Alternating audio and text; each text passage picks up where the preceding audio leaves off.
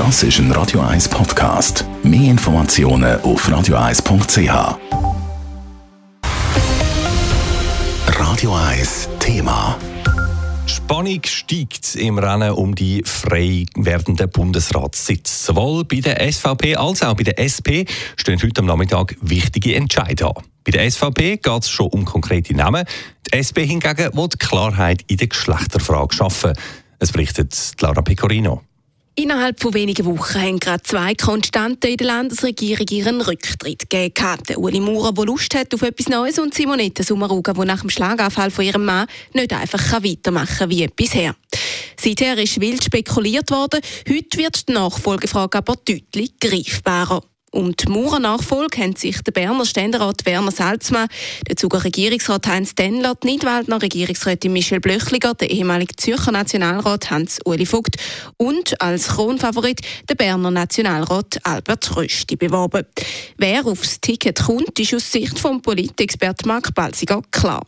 Und es gilt als höchstwahrscheinlich, dass der Fraktionsvorstand, wie von der Findungskommission empfohlen, ein Zweier-Ticket empfiehlt. Es gibt ein Doppel, das auf der Hand liegt. Zum einen ist das der klare Favorit seit der ersten Stunde, Albert Rösti, der Nationalrat aus dem Kanton Bern, der ja früher einmal Parteipräsident war. Und zum anderen der Hans-Uli Vogt, der ehemalige Nationalrat vom Kanton Zürich, dass man die Achse von diesen beiden stärksten Kantonalparteien von der SVP verbindet klarer Favorit und die beste Chance aufs Amt hat eben sicher immer noch der Albert Rösti. Er bringe alles mit, was braucht und sei über die Parteigrenzen aus sehr gut vernetzt. Was aber dem Hans-Uli Vogt gut könnte kommen, ist, dass mit dem Uli Maurer die einzige Zürcher Vertretung aus dem Bundesrat ausscheidet. Die Vorstellung, dass man einfach mal keinen Bundesrat, keine Bundesrätin mehr hat, finden viele aus der Warte von Zürich finden es immer problematisch. Und das kann die Kandidatur von Hans-Uli Vogt durchaus stärken. Während die Bürgerlichen heute Abend das Geheimnis und Namen auf dem Ticket lüften, geht es bei der SP um die Kriterien für das Bundesratsticket. Konkret um den heiß diskutierten Wunsch der Parteispitze nach einem reinen Frauenticket. Der hat für Unmut gesorgt, sodass der Ständerat Daniel Josic laut eigenen Angaben schon fast aus Prinzip fürs Amt kandidiert.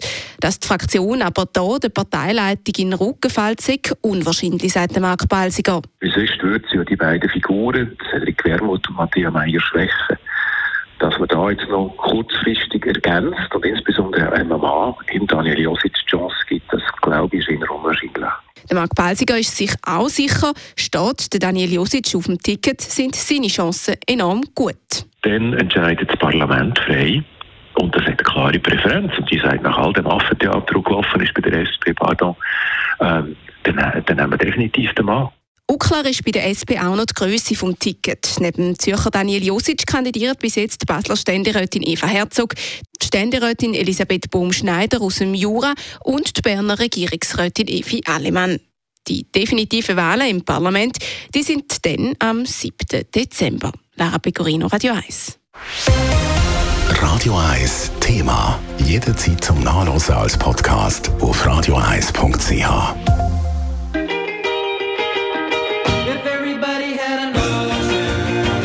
Radio 1 ist Ihre Newsender. Wenn Sie wichtige Informationen oder Hinweise haben, rufen Sie uns an auf 044 208 1111 oder schreiben Sie uns auf redaktion.radio1.ch.